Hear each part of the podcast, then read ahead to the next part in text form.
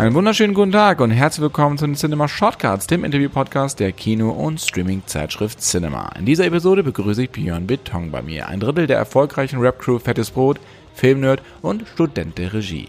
Mit Björn spreche ich heute unter anderem über seine Star Wars-Leidenschaft, aus dem Ruder laufende Videodrehs und was man im Regiestudium so alles lernt. Außerdem hat er einige großartige Filmtipps im Gepäck. Ich wünsche euch ganz, ganz viel Spaß mit Björn Beton. Lieber Björn, herzlich willkommen zu den Cinema Shortcuts und ein rustikales Moin Moin nach Pinneberg. Ja, moin, moin. Vielen Dank für die Einladung. Ich habe mich sehr gefreut. Äh, lange schon kein Podcast mehr aufgenommen. Dann wird's mal wieder Zeit. Und jetzt auch noch so ein, so ein äh, neu, äh, spannendes neues Thema. Nicht Musik, äh, nicht Rap-Musik, sondern jetzt hier Film. Das ist ja, freut mich auch. Wobei ich natürlich erstmal den Bogen schlagen muss zur Musik, weil als ich Fettes Brot das erste Mal gesehen habe, das war zu eurem allerersten Album, das war 95 im Schlachthof in Bremen. Da standen wir mit euch noch draußen. Du kannst dich natürlich hundertprozentig erinnern. ja, ich kann mich tatsächlich, also ich kann mich tatsächlich erinnern, die Konzerte Schlachthof Bremen waren immer sehr heiß. Es war, glaube ich, mitten im Sommer. Und wenn man, äh, wenn man den Club verlassen hat, war man ja nicht gleich sofort draußen, sondern das war dann noch so, so eine Art äh, Innenhof oder sowas. Weißt du, was ich, war, stimmt das? Meine Erinnerung? Mitten auf der, auf der Bürgerweide, da wo dann auch äh, der Jahrmarkt ist und sowas. Ja, ja, genau. Stehst dann mitten auf diesem riesen, riesen Ding in der Nähe Ja, der genau. Stadthalle ist Ja. das ja. Ähm, und das Lustige ist ja, dass meine Tochter heute Mitschnacker mitgrölt. Ja. Ich damals, da schließt sich dann auch der Kreis, weil Mitschnacker ist ja auch äh, ein Lied von eurem allerersten Album gewesen. Insofern freue ich mich da immer, wenn sie das dann mitgerölt, die ist fünf, äh, kriegt sie schon ganz gut hin. Bin da ganz stolz drauf. Schön. Dann haben wir ja einiges schon mal richtig gemacht. Genau, wir wollen heute so ein bisschen, natürlich auch über Musik, kommen wir am Ende noch raus. Du hast gesagt, wir wollen über Film sprechen, vor allem wollen wir über Star Wars sprechen Mhm. ähm, und über dich auch als Person, was du sonst so machst. Das ist nämlich super interessant. Im Hintergrund sieht man nämlich schon so das ein oder andere Star Wars Poster und Sammlerstück. Jetzt musst du mir mal kurz erklären. Und ach genau, auf Instagram deine ganze Helmsammlung habe ich da nämlich bewundern können. Das fand ich sehr cool. Mhm. Lorian Hell, Sturmtruppenhelm und sowas. Aber äh, warum Star Wars? Ähm, ich glaube, da, das habe ich ja mit dir gemeinsam und bei dir im Hintergrund sehe ich ja auch einige Star Wars Utensilien rumstehen.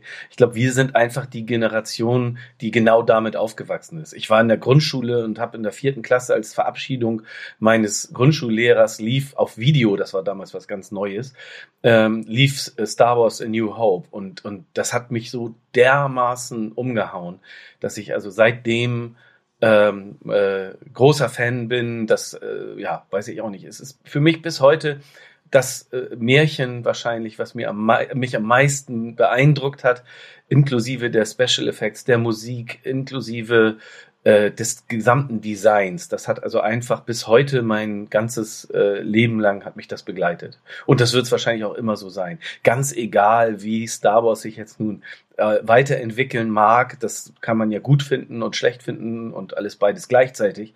Aber äh, das wird für immer so bleiben. Also wenn ich mir jemals auf die dumme Idee kommen sollte, irgendetwas zu tätowieren, dann wäre es ganz sicherlich irgendwas von Star Wars. Das bleibt. Ähnlich wie St. Pauli, also mein Fußballverein. Aber das, das sind so Dinge, die werden bis an mein Lebensende bleiben. Findest du, dass die erste Trilogie gut gealtert ist? Äh, wahnsinnig gut. Also, das war, also die, die, du meinst die, äh, die äh, Episode 1 oder du meinst die erste Trilogie? Für mich, die OT, die Original Trilogie, ist natürlich Episode 3 bis 6. Und die, also der, die A New Hope von 1977 und bis Return of the Jedi, ist für mich äh, ähm, äh, auch filmisch einfach wahnsinnig gut gealtert. Also ich kann mir die, ich habe die gerade neulich mit meinem Neffen zusammen angeguckt, der genau in dem Alter ist, der, wo man sowas dann jetzt guckt und wir haben das uns gemeinsam angeguckt. Ähm, natürlich würde man heute die Filme ganz anders machen, auch, auch nicht nur tricktechnisch, sondern auch erzählerisch und, und vom Schnitt. Und das würde heute ja ganz, ganz, ganz anders äh, gemacht werden. Ich finde aber trotzdem, dass die Filme äh, man sich ohne Probleme heute immer wieder angucken kann, immer noch angucken kann. Also ich finde, es gibt wenig, wenig Filme, die so gut gealtert sind ähm, wie Ach doch, nö. Es gibt schon ein paar Filme, die ich kenne, die gut gealtert sind und die gehören auf jeden Fall dazu, ja.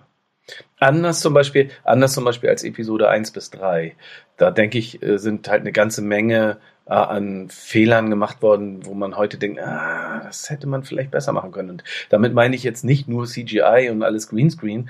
Äh, es sind ja erstaunlich viele Aufnahmen halt auch mit Modellen gemacht worden und sowas. Also so, so viel CGI, wie immer jetzt wütend herumgeschrien wird ist es ja gar nicht. Aber auch da, also insgesamt finde ich, da sind die nicht so gut gealtert.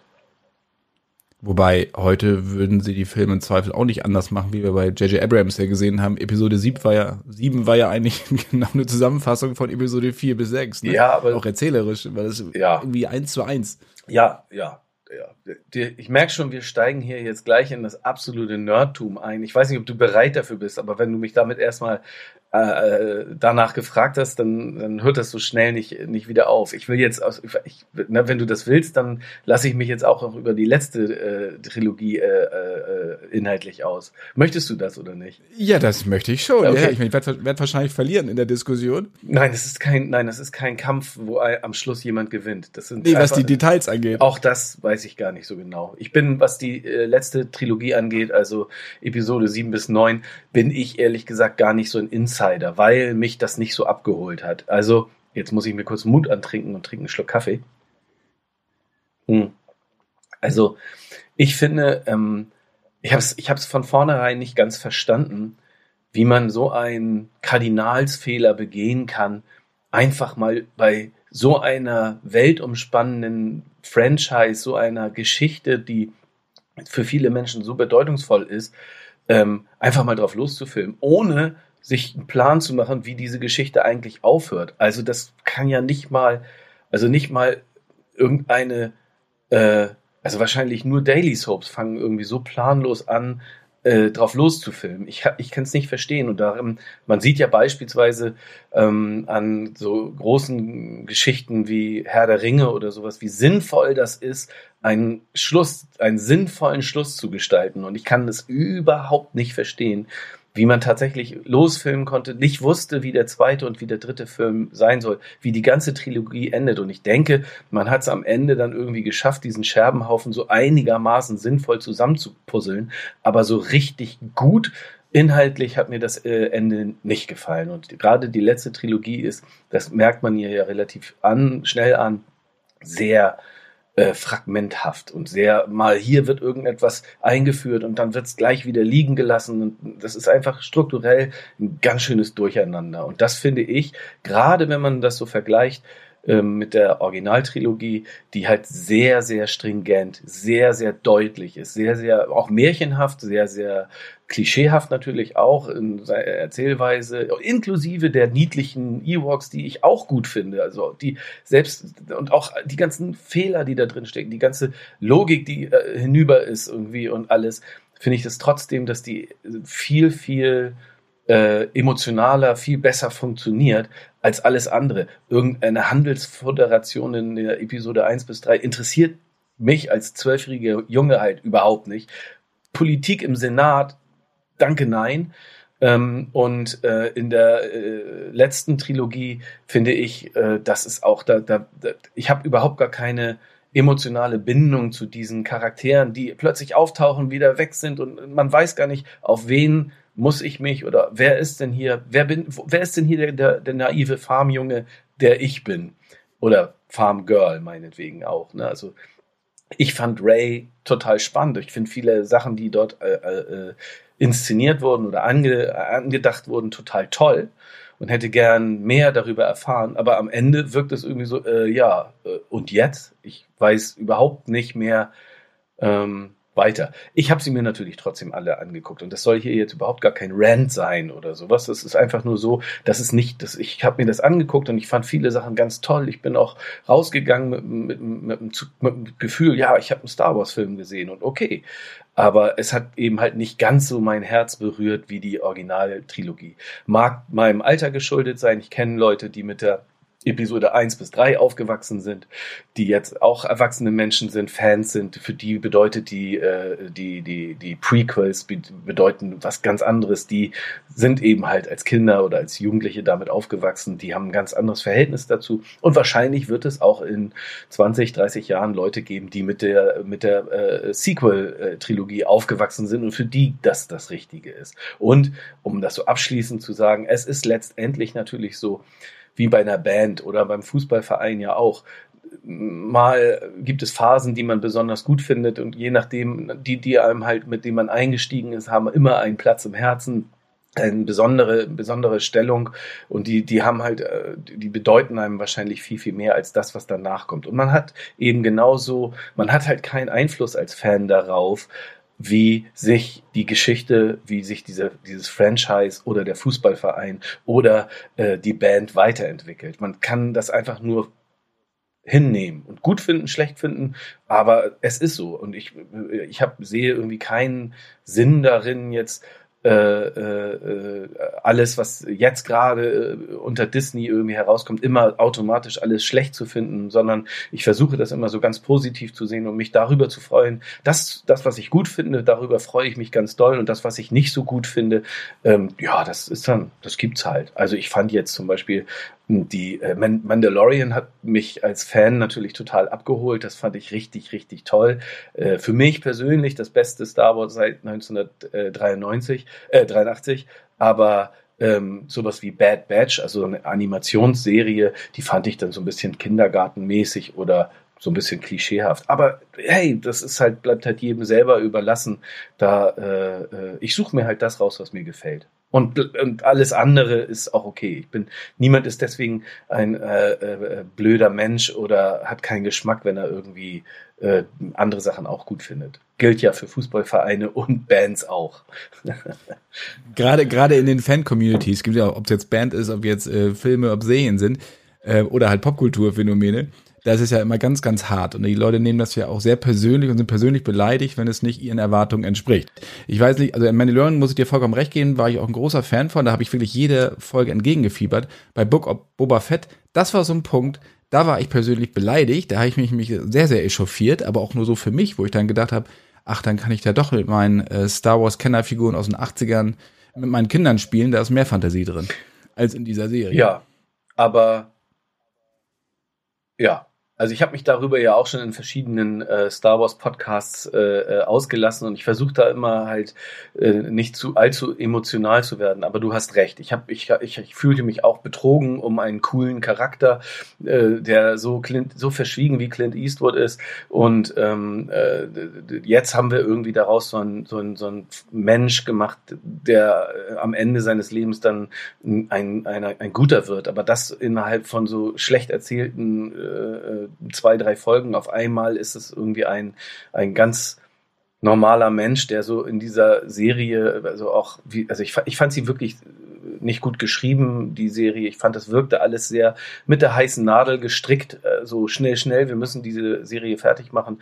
Und ich glaube, das ist nicht, es war nicht, ist nicht so sinnvoll, so äh, Legenden und, und sowas zu entmystifizieren. Ich glaube, man tut gut daran, wenn man einiges einfach in der Fantasie der Fans äh, belässt. Ich brauche ehrlich gesagt keine Erklärung. Das war auch der Fehler von diesem ähm, Han Solo-Film, den ich, wie Amerikaner sagen würden, it was a fun ride. Also ich fand, es war, das, das, ich fand das irgendwie abenteuerliche Unterhaltung, wie ein Indiana Jones-Film auch oder so.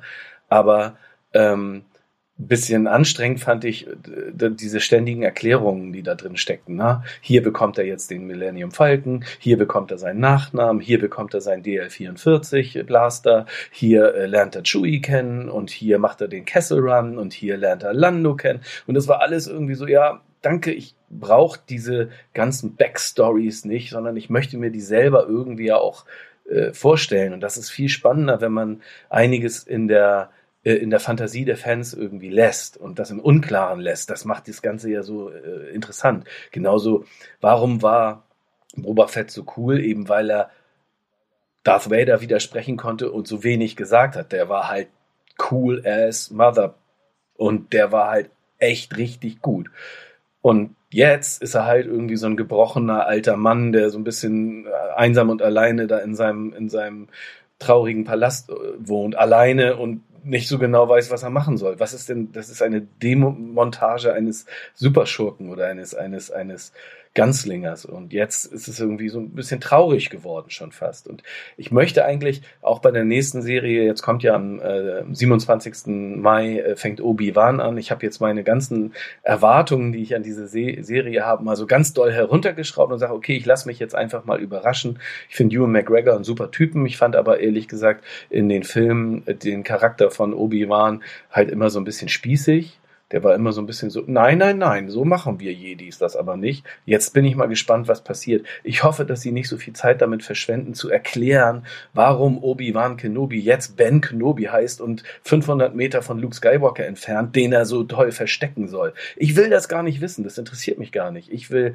Bösewichte haben und Abenteuer haben und nicht immer dieselben Background-Charaktere immer wieder, äh, dass die immer wieder auftauchen. Das interessiert mich irgendwie nicht. Ich möchte, ich fand bei Mandalorian zum Beispiel, Giancarlo Esposito heißt er, nee, er heißt er, ähm, den äh, äh, Moff Gideon, also das, die Reste vom Imperium als Bösewicht, super spannend. Ich möchte in der nächsten Staffel von Mandalorian wünsche ich mir so sehr, dass wir mehr über die Reste des Imperiums erfahren, was aus denen geworden ist, wie die versuchen klarzukommen, warum der so böse ist, was genau eigentlich passieren soll, wenn sie diesen Grogu äh, und das Blut und, und was sie eigentlich mit diesem armen kleinen Viech machen wollen und sowas. Das interessiert mich viel mehr. Und so glaube glaube ich, so gehe ich auch an die äh, Obi-Wan Kenobi-Serie heran. Ich will keine Erklärungen von Dingen, die in der Vergangenheit liegen. Ich möchte neue Abenteuer, neue Charaktere, neue Spannungsbögen irgendwie entdecken und Spaß haben daran. Das, ich glaube, das war auch ein Teil des, des Geheimnisses von Mandalorian, dass man eben sich nicht wirklich darauf verlassen hat.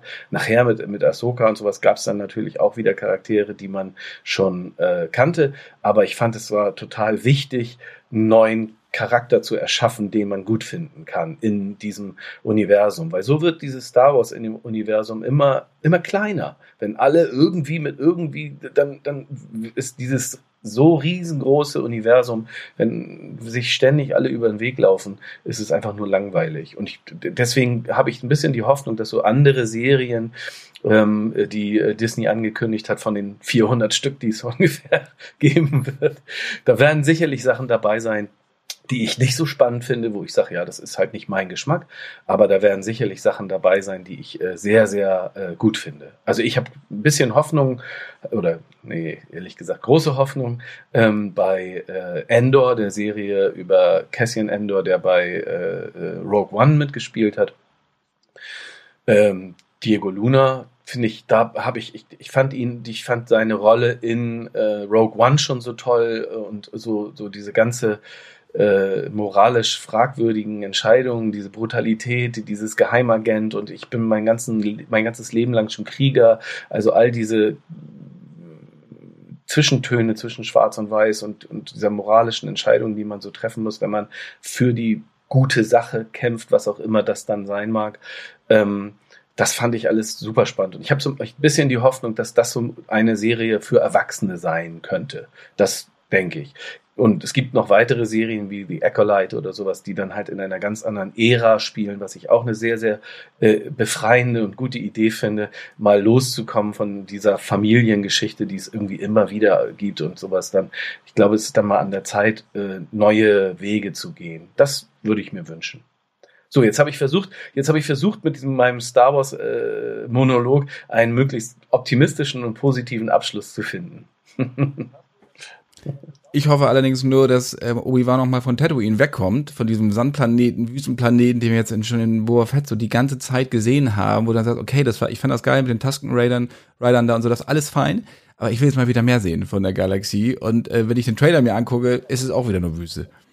Ja, ja. Das fand ich auch ein bisschen einen kleinen, ähm, äh, ja, Bin ich mir auch noch nicht sicher. Vor allem, äh, wenn also der, wenn das, äh, wenn das, äh, wenn die Galaxie ein Zentrum hat, dann ist dieser Fels, dieser Planet am weitesten davon entfernt. Und jetzt auf einmal sehen wir nichts anderes mehr als diesen Wüstenplanet. Ich weiß ja auch nicht. Ich drück uns, ich drück uns allen die Daumen, aber und ich, ich ja, ich bin irgendwie hoffnungsfroh. Irgendwann, irgendwas wird schon wieder dabei sein, was mir gefällt. Ja, und wir werden es trotzdem immer wieder gucken. Es gibt natürlich und jeden Quatsch kaufen auch und ja, ja, na klar. Also es gibt genug Sachen, die da, äh, die mir gefallen. Apropos kaufen, was sammelst du neben den Helmen? Ähm, ich habe äh, selber zwei äh, Stormtrooper, einen Shadow Trooper, äh, mehrere Stormtrooper Helme.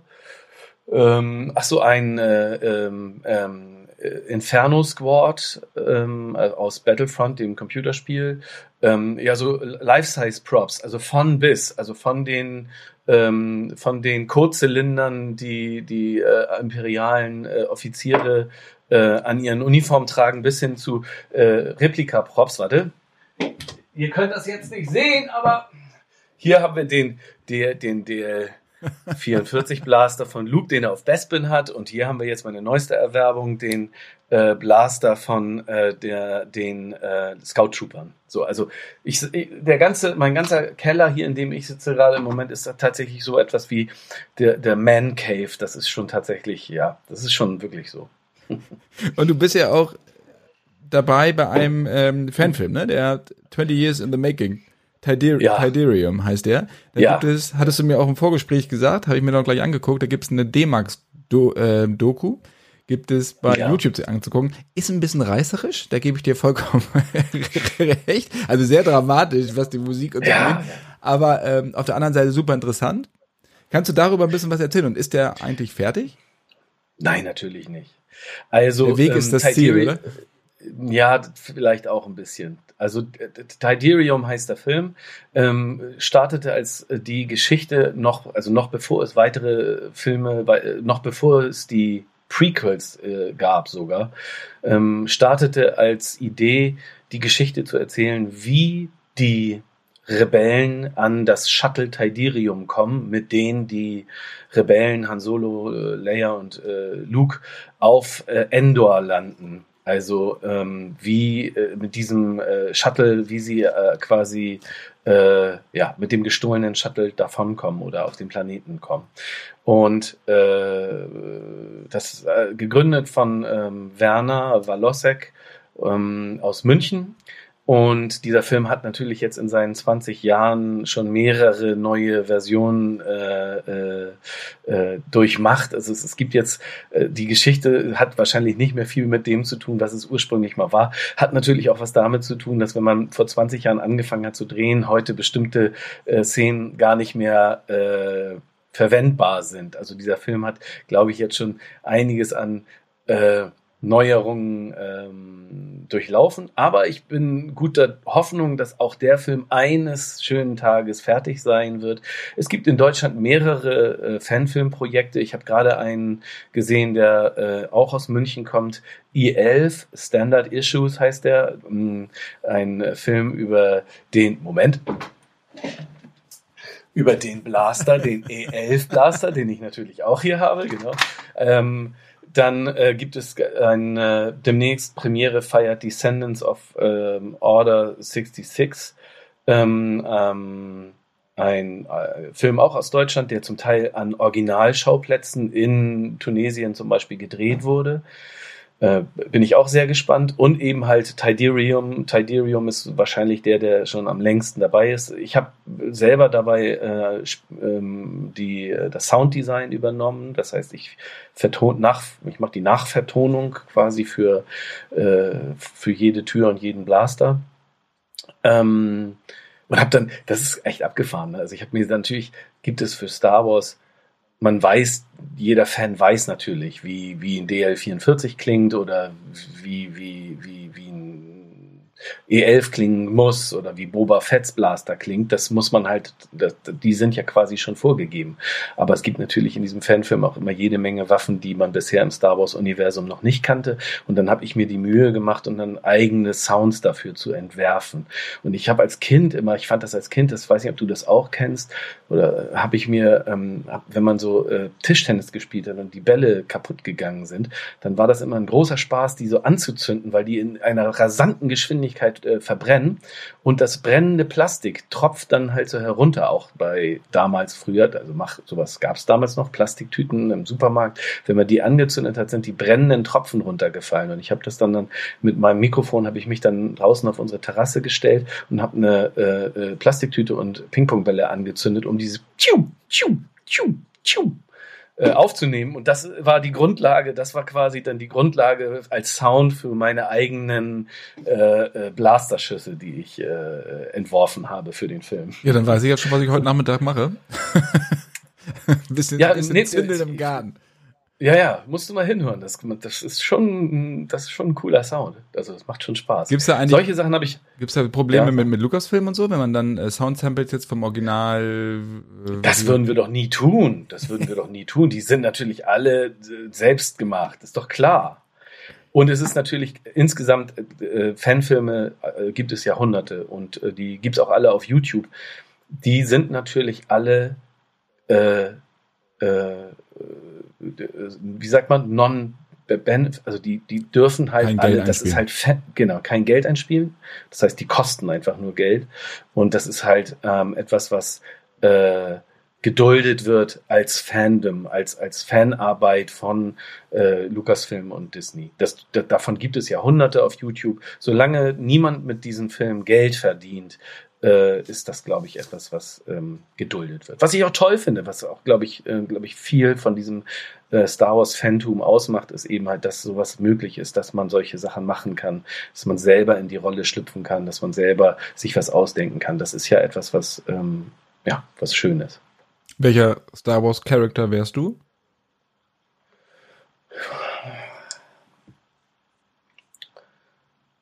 Also ich glaube, ich wäre so ein TIE Fighter Pilot, der dann zum Überläufer wird. Also ich, ich wäre, glaube ich, einer wie, wie, äh, ja, ich würde irgendwann, ich wäre wär ein Bösewicht, der dann überläuft. So, das ist mein, das wäre meine Rolle. Ja, und ähm, Tiderium, ja, genau, richtig. Es gibt auf YouTube diese, diese, diese äh, sehr aufregend, gesta aufregend gestaltete ähm, äh, Doku über den einen Filmdreh, den wir gemacht haben. Da kann man so ein bisschen sehen. Das ist schon sehr aufwendig und es macht auch schon sehr, sehr viel Spaß. Also das ist schon krass, was da auf die Beine gestellt wird. Und ich glaube, eines Tages wird der Film auch fertig sein. Und dann ist die Frage, fallen dann die Verantwortlichen in ein Loch weil, oder gehen sie dann das nächste Projekt an? Weil das ist, wie gesagt, Weg ist das Ziel. Manchmal macht es einfach Spaß, an sowas zu werkeln und äh, sich auch sich zu chauffieren, aber man hat, steckt da so viel Leidenschaft rein. Ja, ja, ja. Das stimmt schon. Ich, ich, ich mache immer wieder gerne mit, aber ich kann natürlich, habe ich auch äh, andere Dinge in meinem Leben, die äh, Zeit und Energie kosten. Also ich, ich fahre immer wieder gerne mal fürs Wochenende runter nach München und dann drehen wir wieder mal ein bisschen Quatsch. Und dann, mh, ja, aber ja, so richtig, so ganz viel Zeit und Energie kann ich dafür nicht äh, aufwenden immer. Aber das macht schon riesen viel Spaß. Also kann ich nur jedem empfehlen, Star Wars Fanfilme sind eine tolle Sache. Ich würde auch wirklich wahnsinnig gerne selber irgendwann mal eindrehen. Ähm, ich weiß aber, dass das halt, äh, ich würde da, glaube ich, etwas anders herangehen. Ich, so, ich, ich möchte das dann schon auch äh, in einem überschaubaren Rahmen halten, so dass ich vorher schon weiß, wann der Film auch äh, fertig werden muss in meiner. Ich muss Projekte auch irgendwann abhaken. Das ist nämlich ein gutes Stichwort, weil du bist ja nicht nur Star Wars-Fan und St. Pauli-Fan, also Fußball-Fan, äh, sondern du bist ja auch Filmemacher. Also du hast Videos äh, gedreht für Fettes Boot und äh, machst in diesem Jahr auch deinen Abschluss an der Filmhochschule in Regie. Wann hast du gemerkt, Mhm. dass du dieses Studium machen musst, dass du das jetzt äh, angehen willst? Ähm, äh, durch Corona. Also es ist genau so, dass ich versucht habe, das Beste aus dieser Pandemie zu machen. Und das, für uns alle ist das ja, glaube ich, äh, die letzten Jahre ein großer Einschnitt in unserem Leben gewesen. Und mh, jeder hat und jede hat ja irgendwie versucht, irgendwie aus dieser ganzen blöden Situation etwas Positives zu ziehen. Und ich habe dann einfach gemerkt, okay, das geht jetzt nicht so schnell wieder vorbei. Vielleicht ist es jetzt an der Zeit, mal einmal das zu machen, was ich schon immer mal machen wollte, aber nie dafür die Zeit gehabt hätte. Und dadurch, dass wir anders als andere Bands eben nicht sofort angefangen haben, wieder 120 neue Songs aufzunehmen, sondern wir haben gesagt, okay, wir nehmen uns jetzt mal eine Auszeit und überlegen mal, was wollen wir eigentlich machen. Ähm, ähm, habe ich auch ein bisschen Musik gemacht, klar, aber ähm, habe ich mich dann irgendwann angemeldet und habe dann angefangen, Film zu studieren. Ich studiere das an einer privaten Uni und da ist der, äh, da ist so die Idee, dass das etwas ganzheitlicher äh, angeboten wird, das Studium.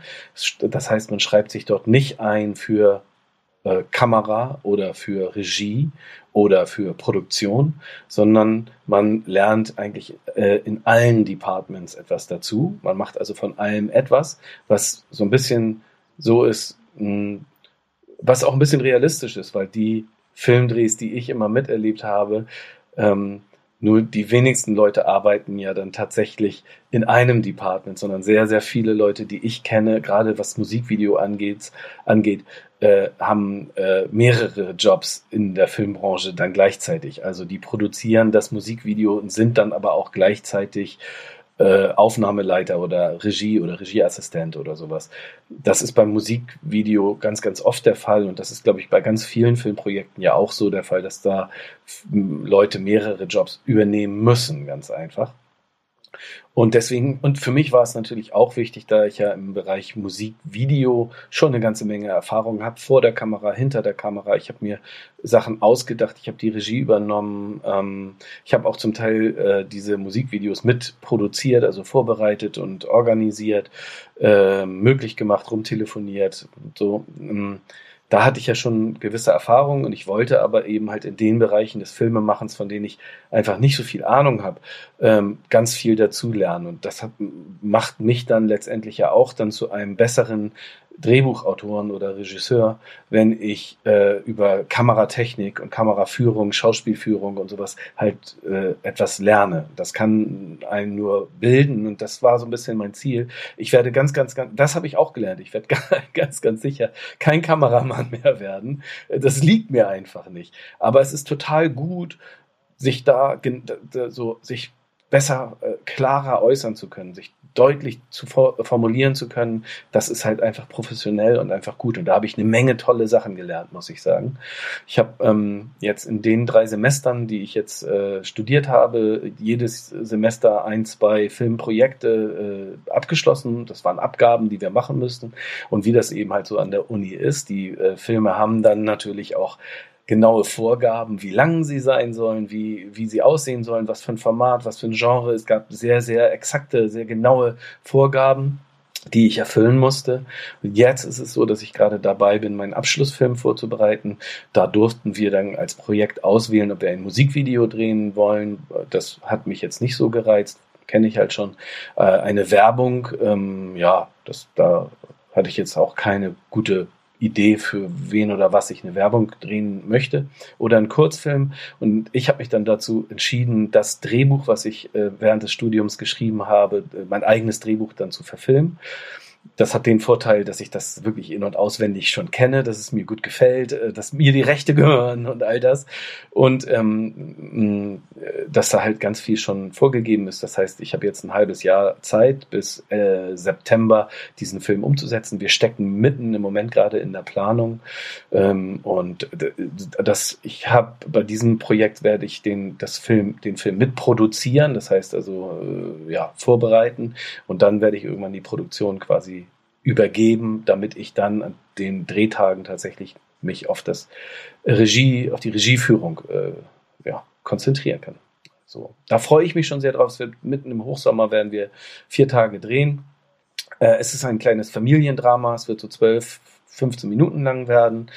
Ähm, es ist eine Familiengeschichte, die in der ehemaligen DDR angesiedelt ist. Also eine, es hat was mit der Stasi zu tun. So viel kann ich schon mal verraten. Wie war das, wenn du äh, sagst, du bist jetzt seit drei Semestern dabei? Ähm, und mitten auch in der Pandemie, also du Kommilitonen und so kannst ja nicht groß sehen, das läuft ja dann alles virtuell. Ähm, aber gerade das ist ja auch so entscheidend, weil man dann ja auch die Leute kennenlernt, mit denen man später vielleicht noch mehr machen möchte und auch mit denen ja arbeiten ja. kann. Ja, ja, das war tatsächlich ist das auch ein Problem. Ich glaube, dass ein Studium ganz, ganz, ganz viel ja auch davon lebt, dass man gemeinsame Projekte vorantreibt. Und man kann halt keinen Film komplett über äh, Videocalls machen oder nur sehr schlecht. Ich weiß, es gab auch Filmemacher, habe ich gesehen, die solche Projekte gemacht haben und das ist natürlich auch äh, spannend, wenn wenn man nicht zusammen ein Projekt machen kann, sondern jeder für sich. Aber also wir haben, was die Vorlesungen angeht, war das alles äh, per Videocall.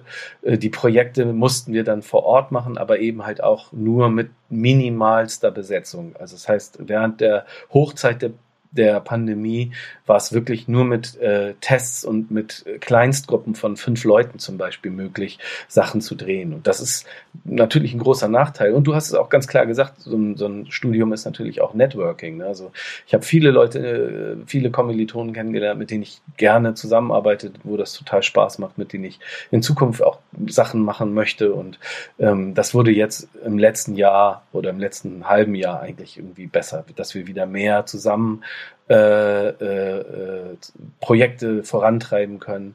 Und ich bin im Moment, ich bin jetzt, ist es gerade so weit gekommen, dass wir äh, zum Teil zumindest äh, auf größer, in größeren Raum die Masken abnehmen dürfen. Ich bin ganz äh, fasziniert, wie einige aussehen. Ich kenne die, kenn die gar nicht in echt, habe ich gedacht. Ihr wart mit Fettes Brot, habt ihr gedreht in Mexiko, das Jain-Video zum Beispiel. Oder Emanuela habt in Südafrika in Kapstadt gedreht. Hast du das Gefühl, dass der, vielleicht auch wenn es Stress gab bei den Produktionen, damals äh, dich auch vorbereitet hat auf das, was jetzt auf dich zukommt? Absolut. Ich meine, es ist natürlich eine ganz andere, Produ äh, ganz andere äh, Perspektive, äh, wenn man als Band sagt, wir wollen ein Musikvideo drehen und selbst wenn man da kreativ mitarbeitet, ist man ja trotzdem der Hauptdarsteller und deswegen bekommt man zum Glück ja auch nicht die ganzen Komplikationen mit, die so ein Filmdreh beinhaltet. Das ist ja auch äh, nur professionell, dass wir die vor der Kamera perform performen sollen, die Komplikationen nicht immer äh, mitkriegen. So, das ist ja auch äh, schon äh, sinnvoll.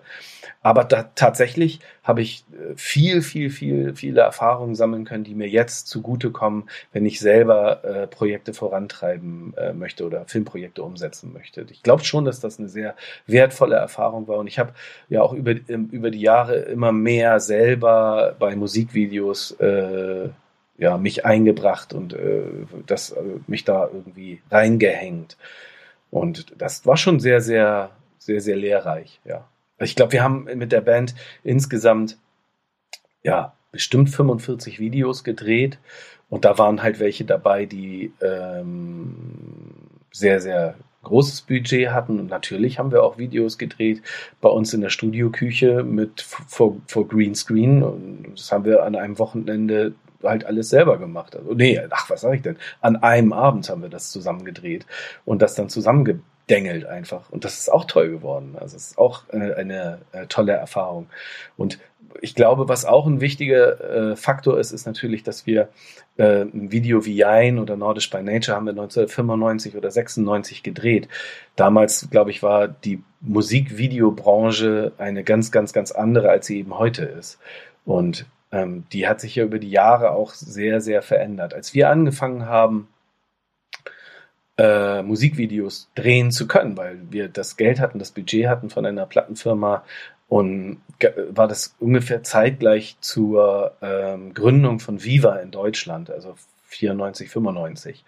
Und wir hatten quasi das Glück, dass es auf einmal einen deutschen Musiksender gab und MTV wurde dann MTV Germany und musste dann halt auch, wollte den Markt in Deutschland natürlich äh, die Zuschauerinnen auch behalten, die MTV vorher hatte und hat sich dann mehr darauf konzentriert, auch äh, deutsche Künstler und Künstlerinnen zu fördern und zu zeigen. Das heißt, es gab auf einmal zwei Musikvideo-Plattformen, die Interesse daran hatten, äh, deutsche Bands zu zeigen. Und natürlich gab es dann auch von Plattenfirmenseite dann das Budget, das, dann wurde das gesagt. Und wenn man sich das so überlegt, ich könnte mir vorstellen, zumindest aus meiner Einschätzung heraus, äh, dass äh, so ein Musikvideo-Budget damals das Zehnfache ungefähr war von dem, was es heute ist. Das heißt, vielleicht kann man sagen, damals hat man vielleicht 50.000 Euro ausgegeben oder 30.000 Euro ausgegeben und heute eben sind es eher so 3.000 Euro oder 5.000 Euro. Und das ist auch realistisch. Es gibt natürlich in, äh, immer wieder mal ein Ausreißer nach oben und nach unten. Ne? Es gibt sicherlich Bands, die dafür viel, viel mehr ausgeben und da muss man jetzt gar nicht erst zu Rammstein gucken, sondern auch bei anderen Bands, die, die bestimmt äh, auch sinnvollerweise mehr Geld für Videos ausgeben. Aber ganz, ganz, ganz viele Videos, die wir heute kennen und auch von großen Liedern, die, die, die, die, die Hits sind, äh, sind Low-Budget-Musikvideos. Das kann man schon so sagen. Ich glaube, gerade im Bereich von Rap-Videos gibt es eine ganze Menge oder einige Musikvideos, die wirklich äh, äh, mit Smartphones ge gedreht werden. Und man kann das jetzt finden, wie man will. Und das ist natürlich, es ist aber einfach so. Und es gibt wahrscheinlich, und äh, es ist auch einfach äh, schlau von äh, jungen Bands, äh, die Augen und Ohren offen zu halten nach äh, Filmschaffenden in ihrem Umfeld, die kreativ sind und die aus äh, Scheiße Gold machen können. Also das ist natürlich, glaube ich, für eine junge Band ganz, ganz wichtig, dass man irgendjemanden hat, der so einen, der so einen visuellen so Kreativität hat, so dass man gleich loslegen kann, das die Band auch irgendwie in Szene zu setzen. Das ist, glaube ich, schon nach wie vor eine ganz, ganz, ganz wichtige Sache. Ohne dass es heute äh, Videoplattformen mehr gibt wie MTV und Viva. Also MTV gibt es ja noch, aber die spielen bei Weitem eben nicht mehr so die Rolle bei der Vermarktung von Musik, wie es irgendwie vor 10, 20, 30 Jahren war. Und ähm, äh, wir können, wir waren halt damals in der glücklichen Position oder zeitlich war das irgendwie der, waren wir zur, zur richtigen Zeit am richtigen Ort, dass äh, wir äh, äh, relativ früh schon tolle Videos drehen konnten, wollten, durften, weil wir das Budget dafür hatten. Und eins der ersten Videos, wo wir wirklich, oder ne, die beiden Videos, wo wir angefangen haben, ein bisschen Geld dafür auszugeben, war Nordisch by Nature, was wir in Hamburg auf dem Parkdeck gedreht haben. Ähm, und das zweite äh, war dann äh, Jain. Und bei Jain sind wir ja tatsächlich dann äh, mit ein paar Leuten nur, das muss man ja auch sagen, es war nicht gerade viel, äh, nach äh, Mexiko geflogen und haben da dann das Video zu Jain gedreht. Das ist auch das ist letztendlich eine Low-Budget-Produktion gewesen. Sehr, sehr abenteuerlich, kann ich erzählen. Das ja. ist wirklich. Also Ganz kurz, das möchte ich auf jeden Fall gleich hören, was in Mexiko und auch was in Kapstadt passiert ist bei Emanuela. Ja. Es gibt so eine Compilation nämlich mit euren Videos, die ist leider, wie es so schön heißt, out of print. Äh, also kannst du mir nicht mehr neu kaufen, aber wenn ihr mal, also die an die Hörer gerichtet, Hörerin gerichtet, wenn ihr da mal das auf Kleinanzeigen seht oder bei Ebay, keine oder auf dem Flohmarkt, nehmt euch das mit, weil das ist wirklich geil, diese 45 Videos, von denen du äh, jetzt gerade erzählt hast. Du musst dich durch das Menü so ein bisschen durchfinden erstmal. Das ist nicht gar nicht ganz so einfach, fand ich. Aber da sind wirklich geile Sachen bei. Und schaut euch das mal rein, besorgt euch das mal, wenn ihr das irgendwie gebraucht bekommt. Ist sehr geil. Das ganze, das, diese ganze DVD, die ganze DVD ist ja auch so eine Art Kurzfilm. Also man, man, da wird ja auch eine so eine kleine Geschichte inszeniert, was mit uns passiert, dass wir äh, bei einem Unfall unser Gedächtnis verlieren und uns unsere eigenen Videos dann angucken, um wieder sich daran zurückzuerinnern. Also Amnesie heißt das ja auch. Ja, ja, genau. genau. Passenderweise. Und wer noch mal ein Video auch von dir sehen will, das kann ich auch noch mal nur empfehlen, ist nämlich von der Liebe. Ja. Erstmal ein guter Song. Ja, Danke. Klasse Song und das äh, Video ist sehr gelungen, weil es auch gar nicht so richtig erstmal das ja augenscheinlich damit zu tun hat. Das finde ich auch immer gut, wenn nicht immer nur das dargestellt wird, was gesungen wird, weil das ist auf Dauer halt auch so ein bisschen dröge. Ähm, ja. Sondern es wird eine andere Geschichte erzählt, aber es führt zusammen. Und das ist auch sehr geil Richtig. Ja. Danke, das finde ich auch. Das ist das Video, was ich auch selber äh, mit vorbereitet habe, Buch und Regie gemacht habe. Das war äh, wirklich auch ein sehr aufregender Ausflug nach Malaga. Das haben wir in äh, Spanien gedreht. Und die Geschichte äh, ist halt, äh, für mich ist das zumindest so, ist so eine kleine Liebesgeschichte ähm, von der Liebe. Äh, das ist halt ein Song, der äh, eine Liebe beschreibt, die so nicht sein darf, die, die, die, die, eine unmögliche Liebe. Und ich habe mir da so eine kleine Geschichte zu ausgedacht, die für mich zumindest in Israel und im Gazastreifen, also zwischen Pal Palästinensern und Israelis spielt, ohne dass ich das jetzt zu sehr auf eine so eine politische Ebene heben, heben wollte. Es hat auch gleichzeitig ein bisschen was Romeo und Julia-mäßiges, also, ne, eine verbotene Liebe, eine, die nicht sein darf. Ja, ist, finde ich, auch ganz schön geworden. Auch als Film tatsächlich, äh, auch äh, so ganz gut, äh, funktioniert auch ganz gut. Aber ähm, so, soll ich noch mehr zu, zu unserem Abenteuerdreh in Mexiko erzählen? Ach nee, lass mal lieber. Doch, gerne, los, leg los. Ähm, wir haben, das war, also das war 95 haben wir das Video gedreht, 96 ist das Video rausgekommen und ähm, wir ganz kurz, da seid ihr als quasi die drei Amigos auf Eseln reitet ihr da durch Richtig, genau, genau. Das ist, das spielt halt auch dann in, wir wollten ein Western drehen und ähm, dann sagte unser Manager Jens, ähm, der sagte dann, ja, ich hätte da eine Idee, ein Freund von meinem Vater, der ist inzwischen Filmemacher in Mexiko. Die haben sich früher in der Schule kannten die sich und dann ist der irgendwie äh, über Umwege in Mexiko gelandet und leitet da so eine Filmproduktionsfirma. Ich könnte den mal anhauen, ob der uns was ermöglichen kann. Und dann ähm, haben wir den tatsächlich äh, kontaktiert, Horst, und Horst hat dann irgendwie in Mexiko alles vorbereitet und hat auch die Kostüme besorgt und so weiter und so fort. Und dann sind wir rübergeflogen. Ähm, man hatte uns vorher extra gesagt, so bitte, ähm, es wäre doch cool, wenn ihr äh, im Film halt so ein bisschen dirty, äh, westernmäßig so äh, unrasiert seid. Und dann äh, sind wir am Flughafen angekommen, weiß ich nicht, mit der, mit der Produktionsfirma BSW damals. Und äh, die BSW-Leute haben uns angeguckt und haben gesagt, ähm, ja, aber äh, was ist denn jetzt eigentlich ihr solltet doch unrasiert sein. Und wir so, ja, wir sind unrasiert. Wir sind, mehr Bart wächst nicht. Ja, ja ist und, einem Zwieback rasieren, ne? Ja, ja, genau.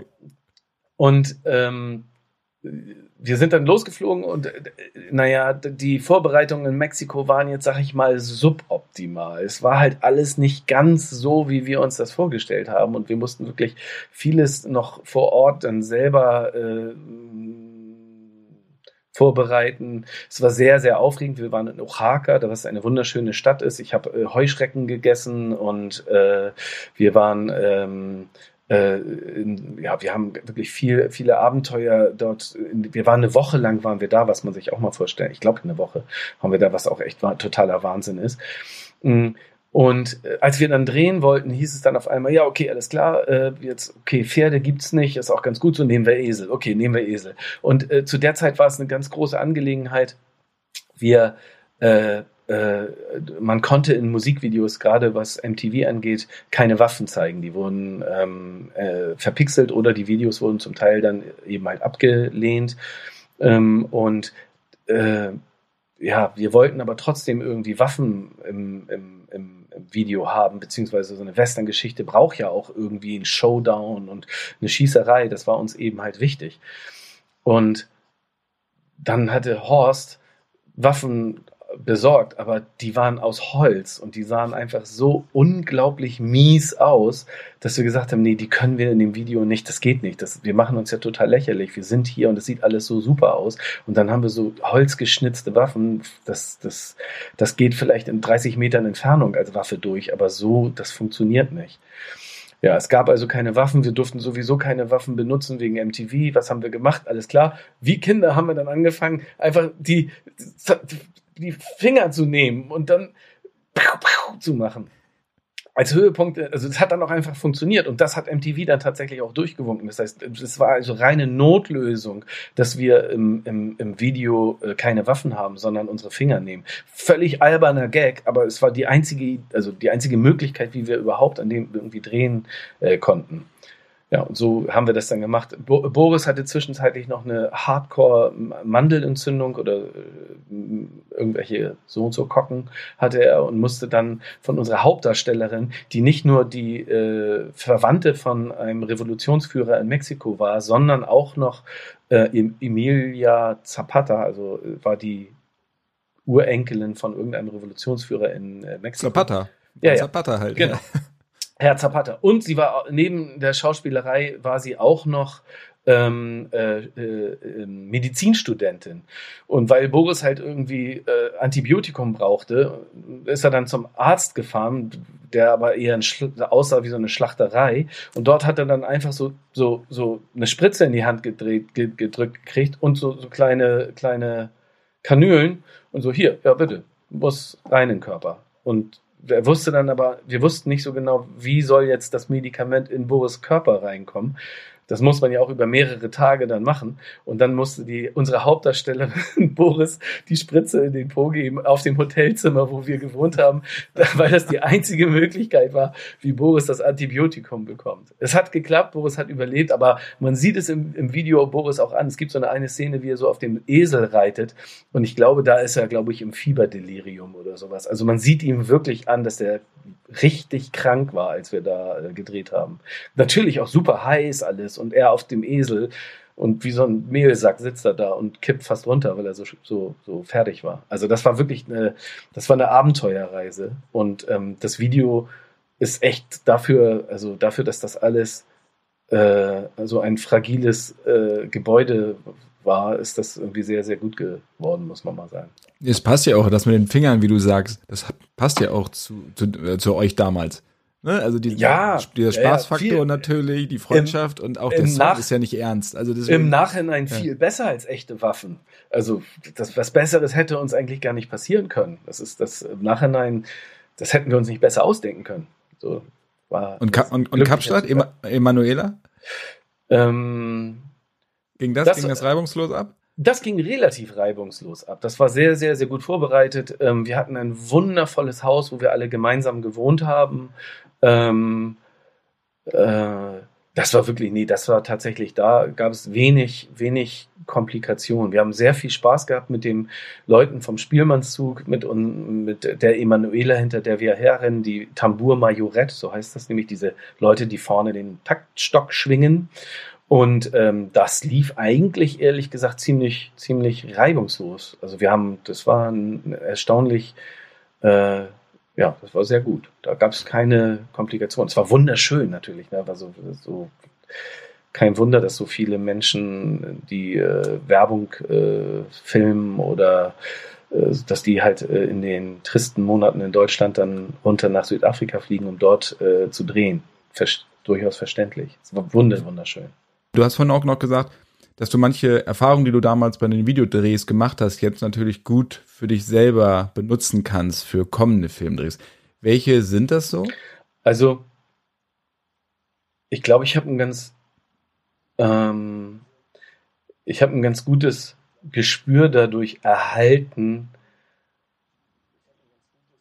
wie man Drehs gut vorbereitet, was vorbereitet werden kann und was spontan sowieso ganz anders wird, als man gedacht hat.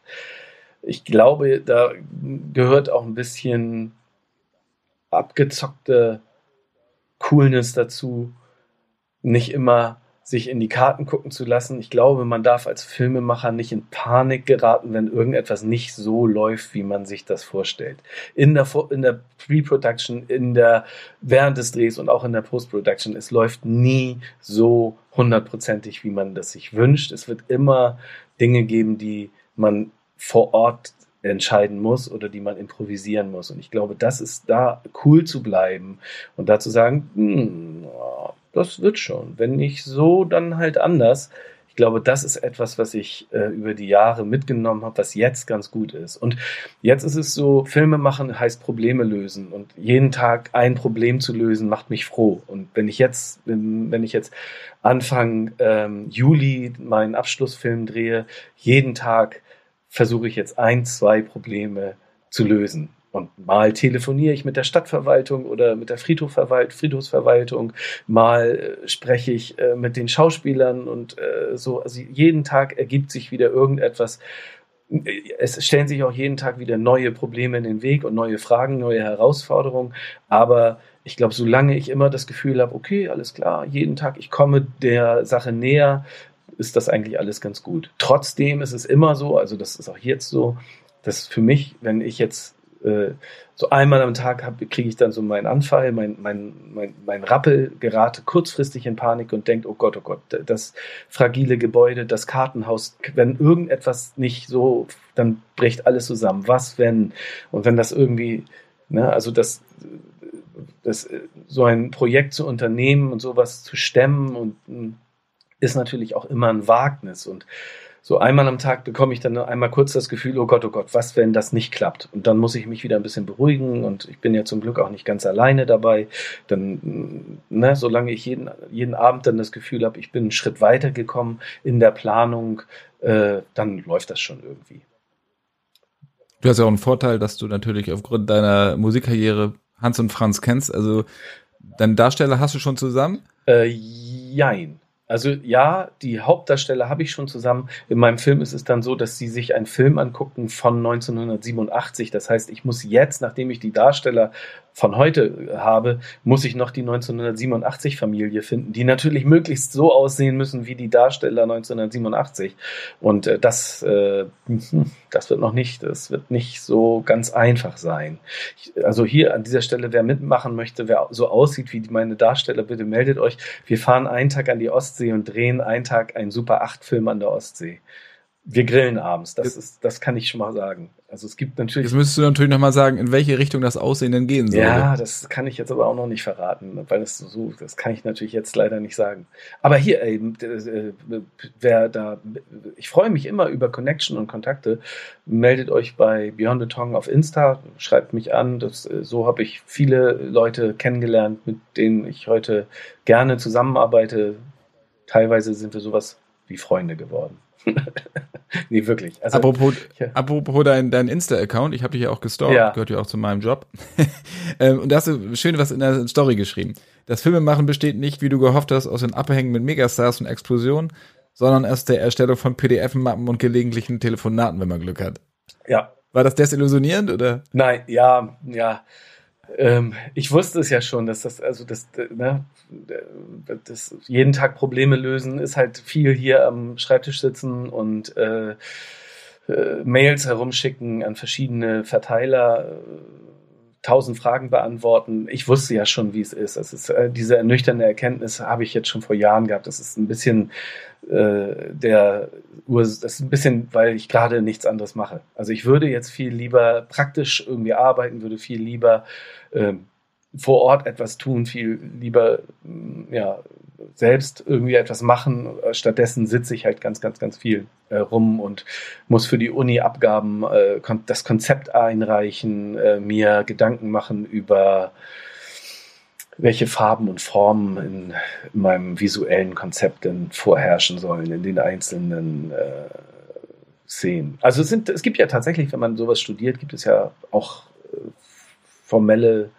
Abgaben, die man machen muss, die bestimmte ja, PDFs, die eine bestimmte äh, Formatierung haben sollen. Und äh, da ich sitze also auch ganz viel rum und muss für die Uni äh, Abgaben machen. Ich muss auch Kamerascheine machen und sowas. Also man, wenn man studiert, muss man wahrscheinlich wird es bei anderen Hochschulen ja auch so sein. Äh, damit man das Equipment überhaupt ausleihen darf, muss man vorher quasi äh, sich mit diesem Ma Material, mit dem Equipment auseinandersetzen. Und äh, ich habe jetzt äh, verschiedene Kamerascheine gemacht, damit ich dann mir die Kamera und das Equipment äh, auch ausleihen darf. Ja, solche Sachen. Habt ihr eigentlich mal, also oder, oder, du oder ihr als Band mal einen Soundtrack für einen ganzen Film gemacht? Also mir ist da jetzt nichts bekannt. Mhm. Äh, nee, wir sind hin und wieder mal gefragt worden.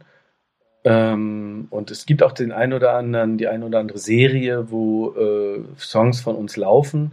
Aber so richtig, dass wir mal einen Soundtrack übernommen haben, das war leider nicht, bisher noch nicht der Fall. Wir haben, wir haben es ein paar Mal versucht und sind auch ein paar Mal dran gescheitert, tatsächlich. Also wir haben es, es hat dann nie so, war dann, hat dann nie so hingehauen. Obwohl zum Teil die Leute wirklich in, in, in re relativ frühzeitig auf uns zugekommen sind und gefragt haben, ob wir nicht Musik dazu beisteuern könnten.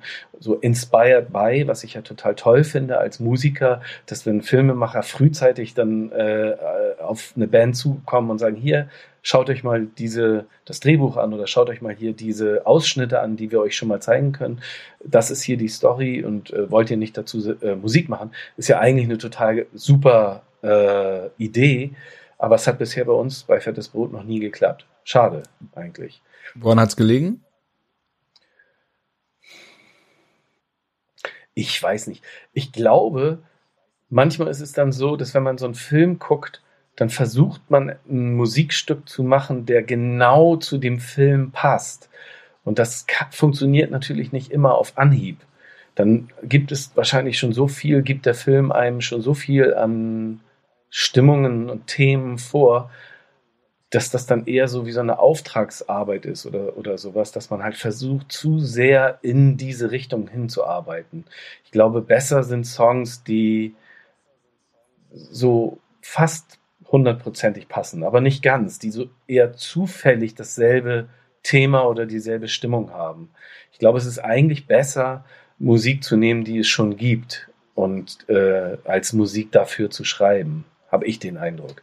Das würde ich wahnsinnig gerne mal machen. Also, also ich bewundere Leute wie Quentin Tarantino dafür, dass die solche äh, äh, Musiknerds auch sind, dass sie für ihre Filme genau die richtige Musik aussuchen. Und ich habe das bei meinen Projekten bisher auch immer versucht. Ich habe bei dem Film Noir, den wir im ersten Semester machen sollte, habe ich äh, mit jemandem zusammengearbeitet, der selber dafür die Musik komponiert hat, was ich total toll fand. Und wir haben, waren ständig im Kontakt und er hat also tatsächlich das dann auf den, die, die Musik dann auf den Film so wirklich für taktgenau geschrieben, was ich totalen Wahnsinn fand, was ich noch nie vorher so gemacht habe. Das war eine tolle Erfahrung.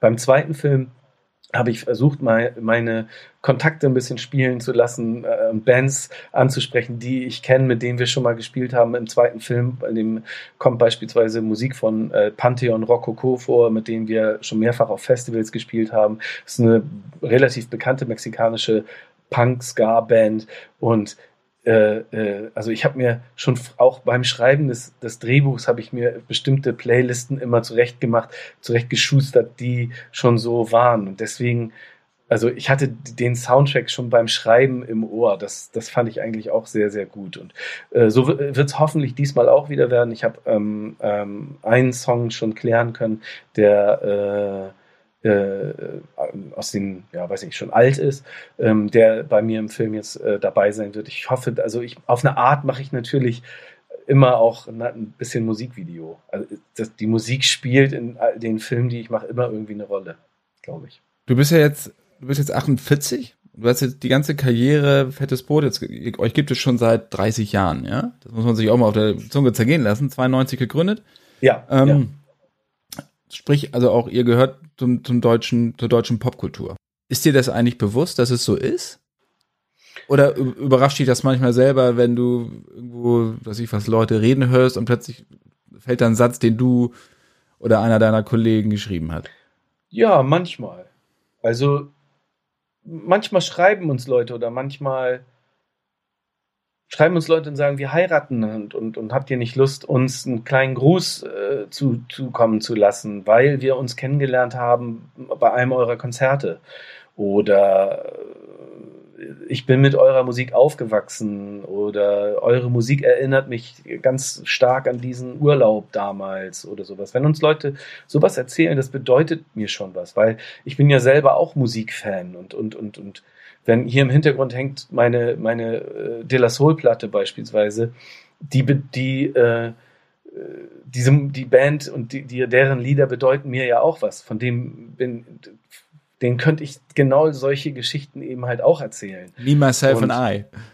Ja, genau. Das ist das, was ich gehört habe, als ich mit dem Bus nach Hause gefahren bin, als ich meine erste Freundin hatte. Das ist, das ist halt genau so eine Geschichte. Und deswegen, wenn uns Leute sowas erzählen, dass wir Teil ihres Lebens sind, dann ist es schon toll. Das ist schon ein irres Gefühl. Und hey, natürlich, äh, bei jedem Heimspiel am Millantor, wenn die Leute dann auf die Melodie von Schwule Mädchen, Wir sind St. Pauli singen, das ist für mich, da kriege ich jedes Mal eine Gänsehaut. Einmal, weil es mein Fußballverein ist, aber auch, weil alle diesen Song singen. Das ist etwas, wo ich, was, was ich, weiß ich nicht, das, das, das macht mich froh. ja, so ist es. Denkt man da nicht manchmal, ja, wir haben doch auch einen Fußball-Song geschrieben, nämlich Fußball ist immer noch wichtig, habt ihr ja gemacht mit, mit Bela. B von den Ärzten mhm. unter anderem und äh, Markus mhm. von Ketka, äh, dass er mhm. sagt, ja, wir haben doch einen Fußballsong, warum singt ihr den denn eigentlich nicht? Ja, der ist vielleicht auch nicht äh, so stadiontauglich. Der ist ja dann ähm, doch irgendwie, ja, der eignet sich vielleicht nicht so sehr als Schlachtruf oder als äh, Fangesang. Ja, das stimmt. Ja, ja aber ich habe schon, also auch da habe ich gehört, dass den viele Leute äh, dass der schon in verschiedenen Fußballstadien auch lieb, lief. Äh, wenn, äh, ich weiß nicht, eine Mannschaft, ich bin mir jetzt nicht sicher, ich will hier nichts Falsches sagen, aber wenn eine Mannschaft irgendwie abgestiegen ist in, in die dritte oder vierte Liga, dann lief das dann irgendwie im Stadion. Fußball ist immer noch wichtig, dass, ja. Also es, es, freut, es freut mich immer, wenn, wenn Leute uns mir erzählen, dass die Musik irgendwie da angekommen ist, wo sie hin soll. So. In den Herzen der Menschen oder im Stadion oder im Schlafzimmer. wie, wie war das? Wahrscheinlich, das hat sich mit den Jahren dann auch natürlich gewandelt, wandelt, aber gerade am Anfang, als ihr gestartet habt und dann auch gehypt wurde durch Viva und MTV, durch die Rotation der, der Musikvideos. Sprich, ihr wart auf der Bühne, wart durch die Euphorie der Fans getragen, diese Tourbus-Geschichte und dann kommst du nach Hause und musst deinen Müll wieder rausbringen. War die Fallhöhe da groß oder war das für dich eigentlich kein Problem? Ähm, ich fand das bisher immer nicht kein Problem. Für mich ist das nicht so schwer. Das liegt vielleicht aber auch daran, dass ich halt schon sehr, sehr, sehr lange mit meiner Frau zusammen bin und die quasi, wir haben gemeinsam alle Phasen dieser Entwicklung mitgemacht. Das ist jetzt nicht, ist so, wie es jetzt ist, keine Überraschung oder sowas, sondern das ist irgendwie, fühlt sich das sehr natürlich gewachsen an. Und ich finde, dass äh, ja, ich finde das ehrlich gesagt auch ganz gut so, dass ich ein ganz normales Leben auch habe, wo ich halt selbst dafür verantwortlich bin, dass irgendwie Essen auf dem Tisch ist und nicht jemand für mich kocht oder dass die Wäsche auch gewaschen werden muss. Das ist ja irgendwie auch ganz äh, gesund, glaube ich. Ich kann mir vorstellen, dass es da andere Leute gibt, die da in einer etwas, ja, weiß ich nicht, entrückten Welt leben. Das schockt, also da kann ich nicht so viel mit anfangen. So, ich finde das ganz gut so, wie es ist. War das in jungen Jahren genauso? Ja, auf eine Art schon. Ich weiß nicht, ich will jetzt nicht allzu langweilig klingen. Ne? Und wahrscheinlich ist, unterscheidet sich mein Leben äh, ja dann doch auch irgendwie in vielen Dingen von, von, von, von anderen. Wahrscheinlich lebe ich schon auch viel von oder habe viel erlebt von dem, was man so als Popstar-Leben äh, äh, sich so vorstellt. Aber ja, es gibt aber auch ganz, ganz, ganz normale Geschichten von mir. Aber du bist ja in guter Gesellschaft, weil Noel Gallagher hat auch erzählt, wenn er aus seinem Fenster guckt und er dann Paul Weller sieht, wie der den Müll runterbringt, aber natürlich top gestylt. Also es ist doch genau das Gleiche. Ja, das, ja, ja, ja, ja, natürlich. Das ist bei mir nicht anders. Wo kann man deine Filme sehen? Kann man die alle auf YouTube sehen oder auf Vimeo? Äh, ja, bisher, also die, die ich äh, fast alle, einige kann man auf YouTube äh, und auf Vimeo sehen, ja.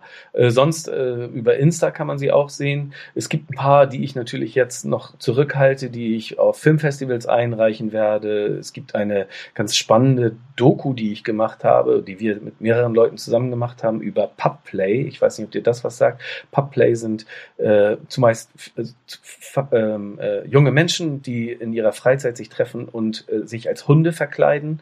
Es gibt welche, die sind furry, also ne, mit Fell. Es gibt aber auch ganz viele, die so Lack- und Leder, Latex-Hunde äh, sind und die spielen dann Hunde. Das hat, hat was Fetischmäßiges, hat auch was mit Sexualität zu tun, aber es ist eben halt auch eine soziale Gruppe und wir haben äh, zwei Menschen aus Hamburg kennengelernt, äh, die wir begleiten, die auch im äh, normalen Leben ein Paar sind und zusammenwohnen. Die haben wir äh, ja, bei ihrem Hobby, bei ihrer Leidenschaft, bei ihrem Fetisch mehrere Wochen begleitet und da ein kleines Porträt drüber gedreht über Menschen, die äh, Pubplay machen. Der Film heißt Welpen, den gibt es aber im Moment noch nicht, der kommt aber auch bald. Das war meine, das war meine erste Doku, die ich gedreht habe. Der erste, heißt, der erste heißt Noir, hast du gesagt? Der, der zweite der, war? Nee, der erste Film heißt äh, äh, Love in Times of Covid-49 ähm, ist ein Film noir, also ist Ach, sorry, okay. der damit mit dem Gedanken spielt, was wohl passiert wäre, wenn 1900, also wenn es nicht Covid-19 wäre, sondern Covid-49 ähm, und der äh, die Gangster und der Schwarzmarkt quasi blüht mit dem Impfstoff gegen diese äh, Pandemie oder gegen diese Krankheit. Ja, das war das erste Projekt. Das, äh, der zweite Film heißt Cold Solutions ähm, und ist eine kleine Gangsterkomödie. Ähm, äh, den gibt es auch auf, auf YouTube zu, zu sehen. Ähm, ja, eine, eine lustige äh, neun Minuten Komödie, Kurzfilm. Auch wieder mit sehr, sehr, also ich würde, wenn ich daraus einen Langfilm machen würde, würde ich den natürlich ganz anders drehen. Ne? Also, dass der Film so geworden ist, wie er geworden ist, hat auch viel mit den Vorgaben der äh, Hochschule zu tun. Ähm, und der dritte Film, der jetzt in, äh, in the making ist, äh, ja, der, der kommt erst nächstes Jahr. Ja, das sind so die Projekte. Welche Filme, abschließend ist immer so eine Frage, die ich gerne stelle, welcher Film hat dich in den letzten zwei Jahren durch oder welche Serie durch die Pandemie gekriegt? Ähm, ich kann leider nicht so viele Serien gucken, wie ich gerne möchte, muss ich zugeben. Und wenn ich andere Leute höre, wie viel die gucken, bin ich immer ganz neidisch, weil ich das auch äh, gerne so, weil ich auch noch gern noch mehr gucken möchte. Das schaffe ich aber immer gar nicht. Deswegen bin ich immer froh, wenn ich äh, Filme auch äh, entdecken kann, weil das ist an einem Abend dann erledigt sozusagen. Und ich habe vor geraumer Zeit bin ich über ein Independent Science Fiction gestolpert, der mich total umgehauen hat und von dem ich ein super Fan geworden bin. Das ist auch ein Independent Low, Low Budget in Anführungsstrichen äh, Projekt von so kan Kanadiern und Menschen aus Seattle ähm, mit in der Hauptrolle Pedro Pascal, den wir ja alle schon äh, mehrfach jetzt äh, gehört haben. Und ähm, ähm, das, äh, der Film heißt Prospect und ist, also ich weiß nicht, ob du von dem schon mal gehört hast. Er ist, ist ein Science Fiction, aber wenig Laserschüsse und Raumschiffe, sondern tatsächlich eher so ein so ein, ja, ein, ein etwas anderer äh, Science Fiction. Wenn man, man kann sich den, das kann man auch empfehlen, ich kann auch empfehlen, man kann sich den Trailer angucken, ohne dass man irgendwie den Film dadurch äh, total versaut.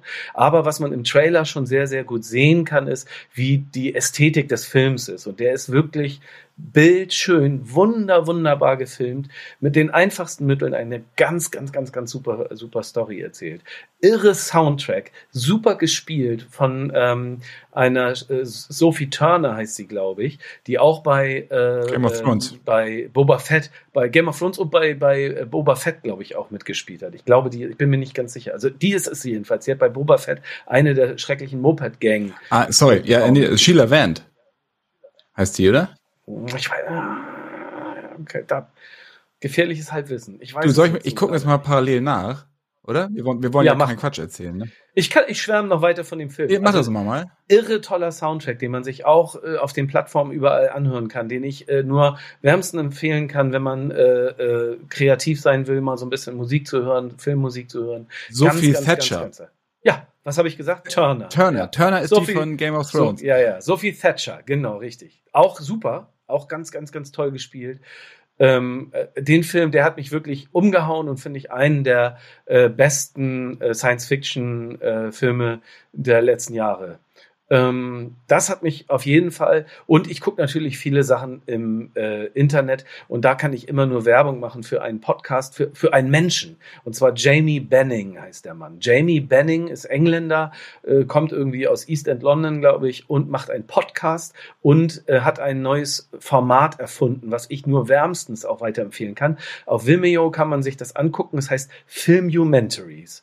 Filmumentaries sind quasi der Originalfilm. Man sieht also einmal quasi den Film, den man schon sehr oft gesehen hat, aber die ganze Zeit äh, sieht man, hört man ähm, ähm, Audiokommentare oder B-Roll oder Behind-the-Scene-Material, zum Teil wirklich Sachen, gerade bei äh, Star Wars, es gibt äh, ähm, alle Original-Trilogiefilme quasi von ihm als Filmumentary. Es gibt Jaws, es gibt äh, Raiders of the Lost Ark, glaube ich. Ähm, also viele, viele gute Filme, die ich auch toll finde von ihm als Filmumentary aufge aufgearbeitet. Man guckt quasi gleichzeitig eine Dokumentation, ein Documentary und den Film. Es ist wirklich ein ganz interessantes, spannendes Format, was man sich dort äh, angucken kann. Ähm, der Typ selber macht eben halt auch einen Podcast, den ich auch nur weiterempfehlen kann, Filmumentaries, äh, äh, ursprünglich mit äh, sehr, sehr vielen Helden äh, aus dem Star Wars-Universum, die hinter der Kamera mitgearbeitet haben, ähm, von Matt Paintern bis hin zu, äh, keine Ahnung, äh, Prop-Bauern und Modelmakern und so weiter und so fort. Aber eben nicht nur aus dem Star Wars-Universum. Ich glaube, es gibt inzwischen über 40 äh, Folgen ähm, die äh, Gespräche, ungefähr einstündige Gespräche mit sehr, sehr inspirierenden Menschen ähm, von äh, Alien über äh, Dune, über äh, ganz viele, ganz sehr, sehr inspirierende, alles Menschen, die ich persönlich wahnsinnig interessant filme und, äh, finde und ich höre mir das sehr, sehr gerne an. Jamie Benning heißt der Mann, Filmumentaries ist das Format. Äh, das ist etwas, was ich überall, gerade bei Film-Heinis, äh, nicht unerwähnt lasse, weil ich den Typen sehr, sehr gut finde und äh, schätze. Mein Tipp. Und jetzt noch ein Tipp von dem anderen Film Heini, nämlich von mir. Prospect ist bei Sky abrufbar. Wer also das Sky zu Hause hat, der kann sich den Film auch da dann im Abo bei, angucken. Äh, bei Amazon, glaube ich, hm, habe ich ihn mir, glaube ich, gekauft. Muss man die kaufen, ja, kann ja, man kaufen. Aber man ihn lohnt sich. 2,99. Ja, ja, wahnsinnig guter Film, echt wahr. Ein sehr, sehr guter Tipp. Den kenne ich nämlich auch noch nicht. Dann gucke ich da auch rein. Ja. Apropos Film, Heini. Also ich kenne ihn auch nicht, aber man muss auch mal zu sein. Mut zur Lücke, ne? Ja, das ist auch, glaube ich, ein äh, Film, der jetzt nicht so äh, äh, äh, Blockbuster-mäßig durch die Decke gegangen ist. Und das ist, glaube ich, echt eine, eine Perle. Lieber Björn, vielen, vielen Dank für das Gespräch.